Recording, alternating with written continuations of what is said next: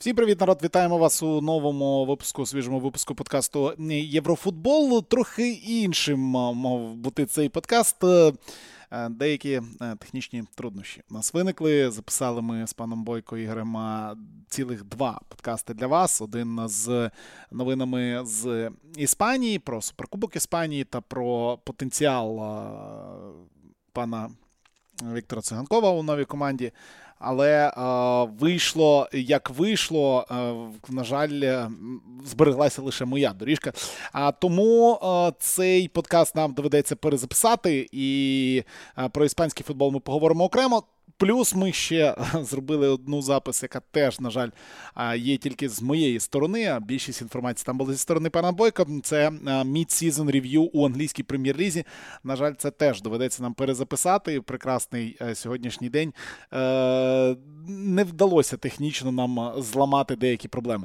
Але але без контенту я вас не залишаю, е, тому що вже на сьогодні перезаписати ми не зможемо. Ем, змушені будемо зробити це в інший день. У будь-якому випадку по Іспанії ми поговоримо про циганково поговоримо. Про ситуацію в Лалізі ми поговоримо.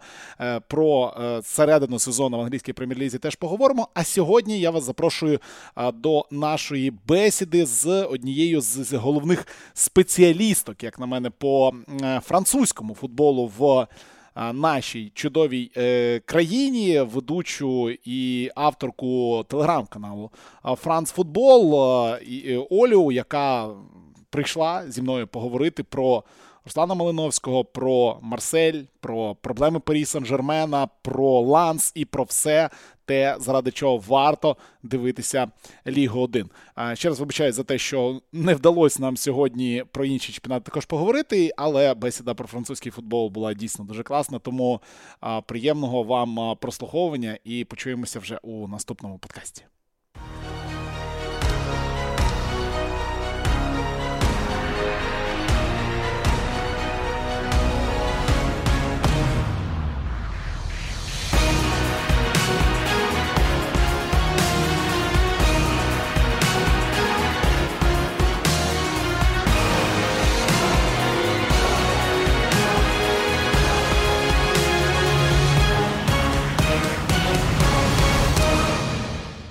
Любі друзі, ми у кожному подкасті у нас є проблеми з тим, що ми ніяк не можемо нормально поговорити про чемпіонат Франції. Постійно я починаю говорити не про цей чемпіонат Франції, мене перебиває або Іванов, або Шевченко, якимись своїми розмовами про якісь наполі, про про якийсь непонятний арсенал, про про команди, які нікому зараз не цікаві. Тому е, у цьому сегменті ми нарешті нормально поговоримо про Лігу 1, про лігу, яка тепер е, буде однією з не, напевне з однією найцікавіших в Україні, тому що так, там грають е, якісь там незрозумілі люди, типу Кіліана Мбапе і Ліонеля Месі, це це, це понятно, так?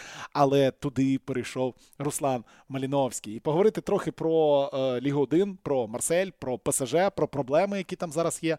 Е, до нас е, прийшла людина, яка про Лігу 1 українською, і дуже добре, що українською пише зараз багато, найбільше всіх, слідкує більше за всіх. Е, головна е, рушійна сила е, телеграм-каналу Франс Футбол знизу я залишу лінк, звичайно, у описі. Оля, привіт! Як твої справи? Привіт. Та все потихеньку, все як у всіх. Все як у всіх, але трохи радості зараз більше, та того, що е, тепер до чемпіонату Франції той інтерес буде ж більший. Правильно е, розкажи, от твої перші враження, взагалі, коли е, пішла вся інформація та про Маліновського, ще літом говорили про те, що Марсель там цікавиться, Тотнем цікавиться. І от в підсумку, коли ми дізнаємося, що Руслан Малиновський переходить до Марселю по каналу, по твоєму враженню, взагалі ти відчуваєш, що тепер французький футбол буде нам набагато цікавіший? Поки що не відчуваю, але якщо чесно, то ну, е, це не дуже добре, тому що тепер всі е, ну, всі пишуть просто що Марсель Маліновського. То мені не подобається такий момент, тому що ну, поки що Маліновський зіграв дуже мало, щоб казати, що це Марсель Маліновського. Але я надію, що так буде, тому що в принципі великі е, сподіванки є, що він заграє на рівні і в нього все вийде у Франції. Тим паче, що Франція це такий чемпіонат, де гравці можуть покращити свій рівень. Тобто там і тим паче зараз у Тудора гарна команда, і я думаю, для Руслана це крок вперед, навіть незважаючи на його вік. Знаєш, давай поговоримо трохи про Тудора і про про команду, тому що перші дні після приходу Малиновського одразу з'явилась купа контенту від різних контент-крієйтерів, ютуберів про те, де буде грати Малиновський. Там у нас навіть якісь скандали виникли. Там Колєснік з з Сєньківим почали там чіплятись одне за одного, тому що Колєснік е, е, випустив відео, де розказав, що він вважає, що Малиновський буде грати там в опорній зоні у Марселі і десь там разом або замість Ронж'є чи Верету, і ну і багато різних варіантів, тому що люди, в принципі, не дуже знають, як грає Марсель, що таке зараз Марсель і куди Руслан Малиновський прийшов в загальних таких нотках для людей, які дивилися ну трохи більше ніж два матчі Марселя проти Тотнема у лізі чемпіонів. Так, тому що ну будемо чесними, люди в нас дивляться там чемпіонат Англії, трохи Італії, і потроху-потроху, може, там дивляться ПСЖ. Е, що таке Марсель і де там буде грати Руслан Малиновський? Ну, Мар... Руслан Маліновський буде грати десь поближче до атаки, тому що е, Ронжіє Верету садити на скамійку ніхто не буде. Тобто це пара зіграна, це стабільна, і ну там є Гує, там є кому грати. Тому а, просто а, всі говорять про те, що всі забувають, всі кажуть про те, що є в команді Дімітрій Пає. Так він є. Він нікуди не дівся, але Тудор його, скажімо так, недолюблює. Е, хоча відверто про це ніхто не каже, але це можна просто прослідкувати. Наприклад, е, по тому моменту, як е, Паєт грав у Сан-Паолі, скільки він грав, і яку роль він виконував, і скільки він свободи е, отримував від тренера, і те, як зараз Паєт відчуває себе в Марселі. Паєт сидить мовчки лавочки на скамійці і грають всі, крім паєта. Е, є, е, звичайно, Джингіс Ундер, є гіндузі, але це, скажімо так, е, дасть Тим паче, ну у Марселя календар, ну скажімо так, календар вони ще продовжують у Кубку Франції грати.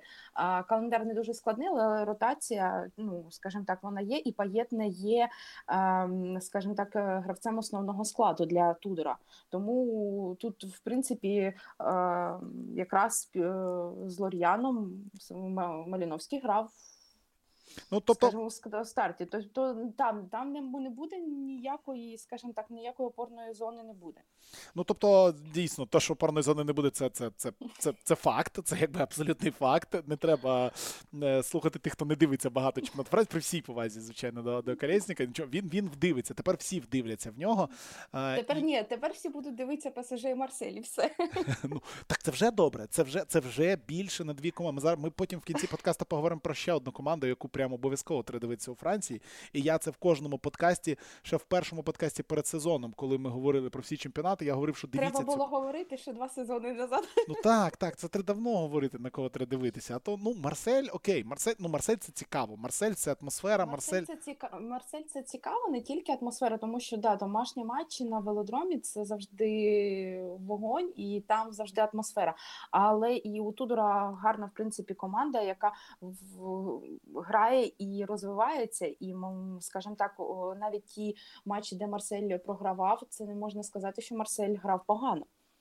Е, там десь ну не вистачило. Ну, Марселя проблема, скажімо так, сама головна проблема Марселя це нападники, тому що Їх ну, скажімо так, ну вони в принципі є, вони з'являються, але вони не забувають стільки, скільки хоче Марсель. Причому хоче публіка Марселя. Тому що ну Мілік, можемо згадати Міліка, так він, скажімо, пішов до Ювентуса не, не через те, що він там супер-пупер забивав, забивав. Ні, якраз е, був, е, скажімо так, е, яркий, яркий такий момент. Він забивав, забивав, забивав, а потім Мілік все пропав. Угу. І це проблема не перш, це вже не перший сезон, тому що до Міліка там і Балателі приходив, і ну будемо казати з таких е, зірок. А, І все одно ну нічого. А останні матчі, якщо подивитися, то забивають у нас е, захисники. А, Верету Колошинець забив там. Да, там Колошинець взагалі забуває просто декілька разів декілька матчів підряд, тому можливо його краще передвинути замість Санчеса вперед. Хороша ідея. Я так в футбольному менеджері колись робив, коли треба було відіграватися.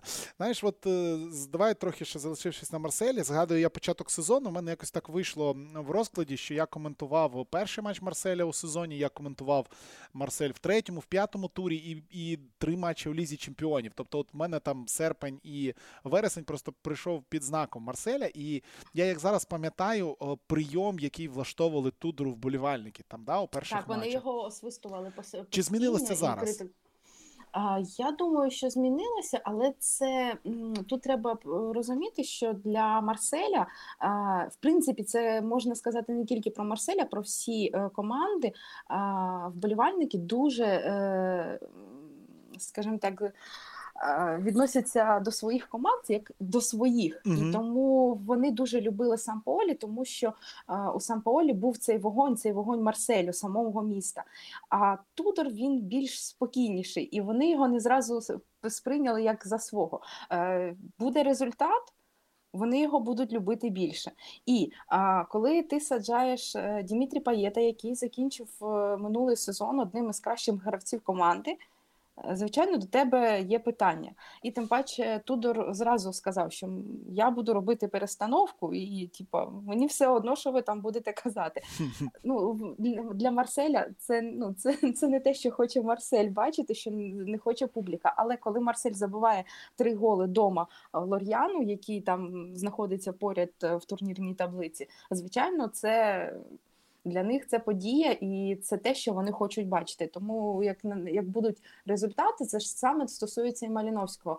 Якщо вони будуть бачити, що Руслан б'ється за їх емблему, за їх футболку, за їх кольори, вони його будуть любити.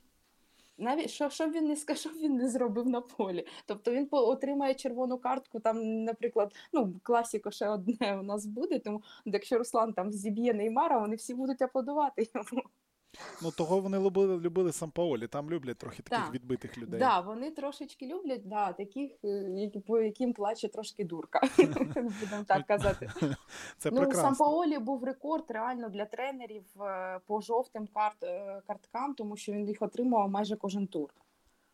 Він ви- вибігав, і, і цей запал сам Паолі. він дуже-дуже схожий на те, що відбувається на трибунах. Тому, звичайно, е, скажімо так, фанатам було важко прийняти Тудора такого ну, більш спокійного, хоча я б не сказала, що Тудор спокійний.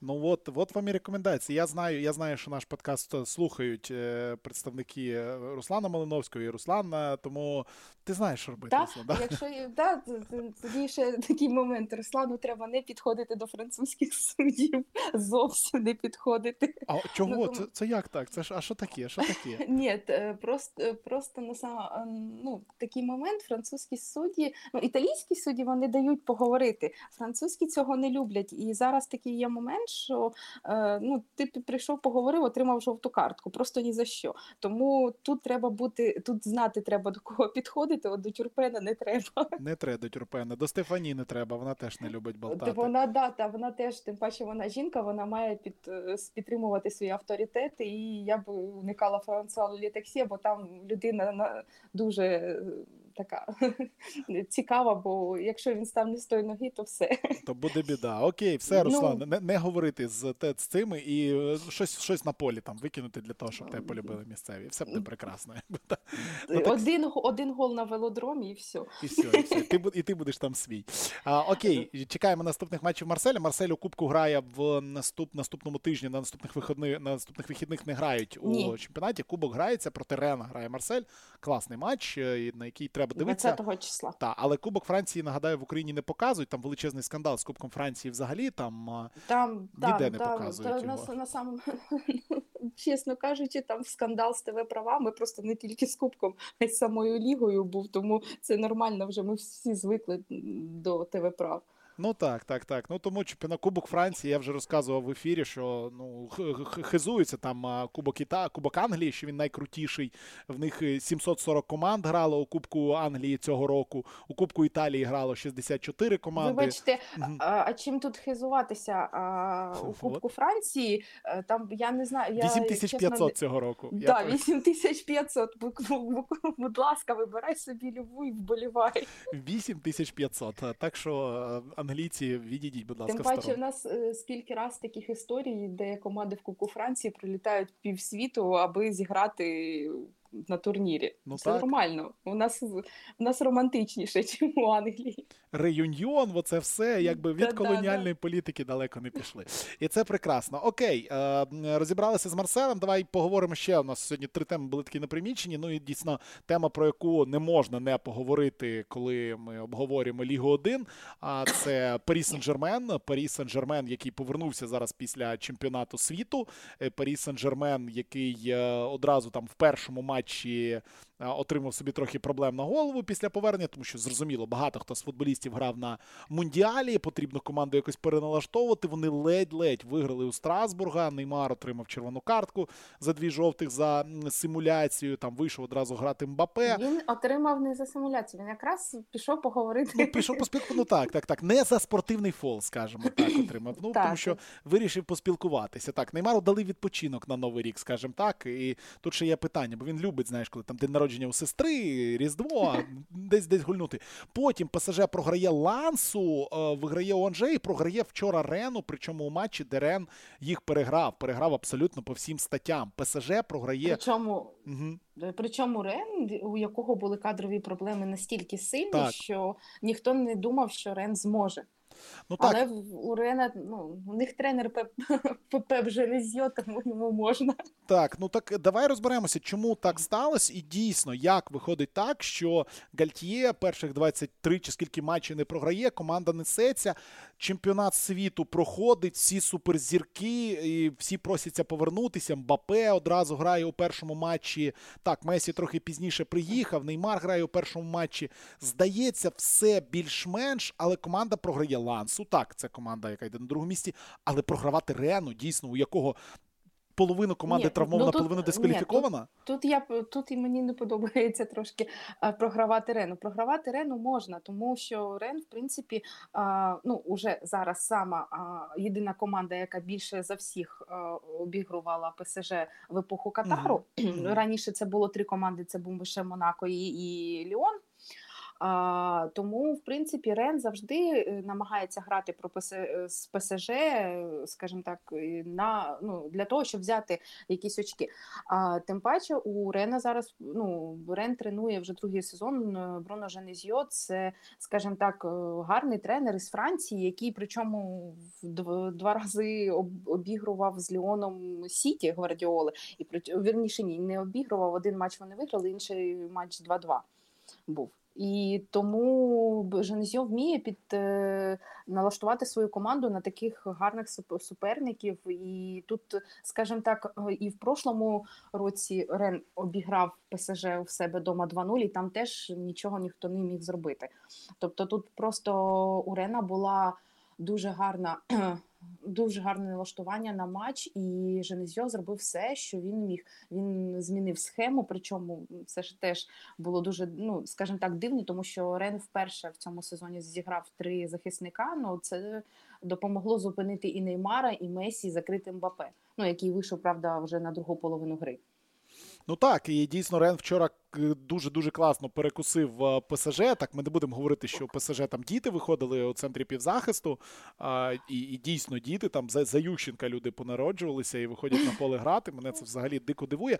Про що я хотів запитати? Дійсно, і ти писала, і взагалі питання в тому, чи не буде у ПСЖ проблеми через те, що команда зараз в такому трохи роз, розкладеному вигляді. Хтось прилетів з чемпіонату, хтось полетів в Нью-Йорк відпочивати. Зараз вся команда летить за 10 мільйонів євро грати в Саудівську Аравію. Ось це, ось це, це все. проблема. Угу. Це проблема, тому що вони не відпочили. І повернення Мбапе це скоріше було повернення, тому що треба було грати е, зі Страсбуром, комусь грати. Ну Галтє не міг вийти з зовсім з молодими гравцями. І якщо вони втратили Неймара, немає Месі, то Мбапе мав грати проти Ланца.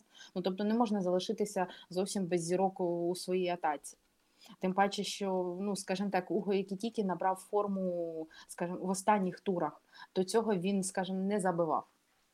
Тобто, і ну а а що робити було Галтін? Ну, скажімо так, йому а тепер у нього проблема в тому, що, скажімо так, може Месі і відпочив нормально, а Мбапе не відпочив. І Неймар теж не готовий грати на всю повну катушку. Тим паче угу. до Неймара ще є питання таке. Він дуже гар, гарно почав е, сезон. Е, всі похвала, яка є. вона летіла в Неймара. Е, це класно, це добре, але це було перед чемпіонатом світу, коли Неймар готувався їхати вигравати з Бразилією.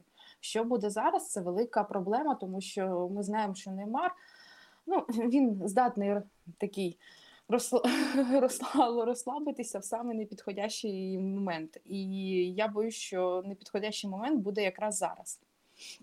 Ну, е, угу. Перед Лігою Чемпіонів, і тут дуже великий момент, чи зможе Галтіє його налаштувати от на той же ритм, який в нього був до ну, скажімо так, до чемпіонату світу.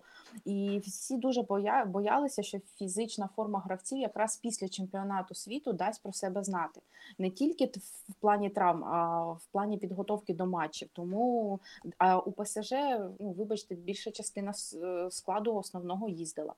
Ну так тобто, і, вон... і тут основне питання в тому, що грати дійсно проти Баварії. Чемпіонат Німеччини взагалі досі відпочиває. У Баварії вся збірна, яка грала, вона вся повилітала. Садіо Мане взагалі від травми лікується, що Пометінг вилетів рано. Ну, Паваро Помекано зрозуміло. Єдина втрата та Люкар Нандес, який вилетів і надовго. Але е, чи не здається тобі, що коли ми дивимося ось зараз і до матчу один місяць, що Баварія є фаворитом у матчі проти ПСЖ, і причому таким серйозним? Ну, я думаю, що вона і була фаворитом і, і і, раніше, тому що в принципі це Баварія, і ми знаємо, як ПСЖ вміє провалювати такі матчі. Тим паче на виліт. Це, ну скажімо так, вже десь в ДНК е, заховано. Ні, ну інколи, звісно, вони можуть там видати матч, але та фізична форма вона може дуже е, зашкодити ПСЖ, пройти далі в Лігі Чемпіонів, і тим паче, що в них тоді там ще й календар буде важкий. Ну, то в них там же ж гра з Марселем. Якраз із ну, Монако. Ну, так, так. А Мон... а Монако в цьому сезоні вже відібрав е, очки у ПСЖ, і вони зробили те ж саме, що зробив Рен. Вони закрилися. І Реймс, який дуже добре грає, ну скажімо так, не дуже добре, ну добре зараз грає в обороні. Вони теж закрилися від ПСЖ, і ПСЖ нічого не зміг зробити. Вони навіть не змогли е, забити. Тобто, це був перший матч, коли ПСЖ не забив. Це проблема тут ще е, така, що Галтє, в принципі, він е, правильно міркує, що е, шукає різні схеми для ПСЖ, щоб ну, підготуватися до всіх суперників. Але е, треба щось робити з тим, що вони не можуть зламати е, захист команд. Над цим треба працювати. Коли немає, коли закривають МБП, коли в нього немає простору, все. А що ви будете далі робити? Чекати, коли буде якийсь штрафний, щоб його mm-hmm. Месі реалізував? Така собі ну, ідея, та, такий собі план так. на гру. Так. А, окей, ну будемо слідкувати далі за ПСЖ. І кожен матч це дійсно феєрія. Месі проти Роналду збираються десь там грати за 10 мільйонів доларів у Судівській Аравії. Дійсно, вони летять туди, і як би це так, дивно не звучало. І перенесли кубок матч Кубку Франції. Вони попросили перенести, щоб зіграти. Ну, в принципі, ну 10 мільйонів євро для ПСЖ зараз дуже добре, тому що у них дефі дуже великий дефіцит, і з цим дефіцитом треба щось робити. І це рекорд для не тільки французького футбольного клубу, це взагалі рекорд дефіциту для любої команди французької в будь-якому спорті. Тобто гроші ну у них дуже велика зарплатна відомості, і вони зараз намагаються а, трошки розгрузити. Сарабію відпустили, і але все одно, ну, скажімо так, є перебор, тому що зарплати зірок. Ну, забагато. Ну, це ми прекрасно розуміємо, що там три е, три, три основних футболісти насправді отримують там сумарно грошей. Я не знаю, як як весь арсенал. А, Приблизно. приблизно. А, Окей, е, давайте поговоримо. Давай ще поговоримо про про одну команду. Так, ну Марсель ПСЖ найцікавіше, але все-таки я з самого початку сезону пропагував любов до до однієї команди, на яку не можна звертати увагу. Команда за весь сезон програла один матч, програла Лілю на виїзді, грає феноменально круто і кожен матч цієї команди на на, на, на трибунах стадіону це ж просто щось феєричне. Чому Ланс такий крутий? Тому що його тренує Франк Ес. О, о. Самий, крутий, самий крутий тренер, який є в Лізі 1. І це не комплімент, тому що а, Ланс піднявся в Лігу 1, якщо не виходить так, майже три сезони назад. І кожен а, е, перший сезон він. А, е, ти його ти дивишся Ланс, і ти кажеш, вау, у нас з'явилася команда, яка грає в класний футбол. Другий сезон ти дивишся, вау, ця команда продовжує грати ще й. Е, е, кожен кожен раз щось придумує нове. І в цьому сезоні ти просто вже все, в тебе ланс в душі, в серці, і це реально дуже крута команда. І в перший час її називали французька таланта.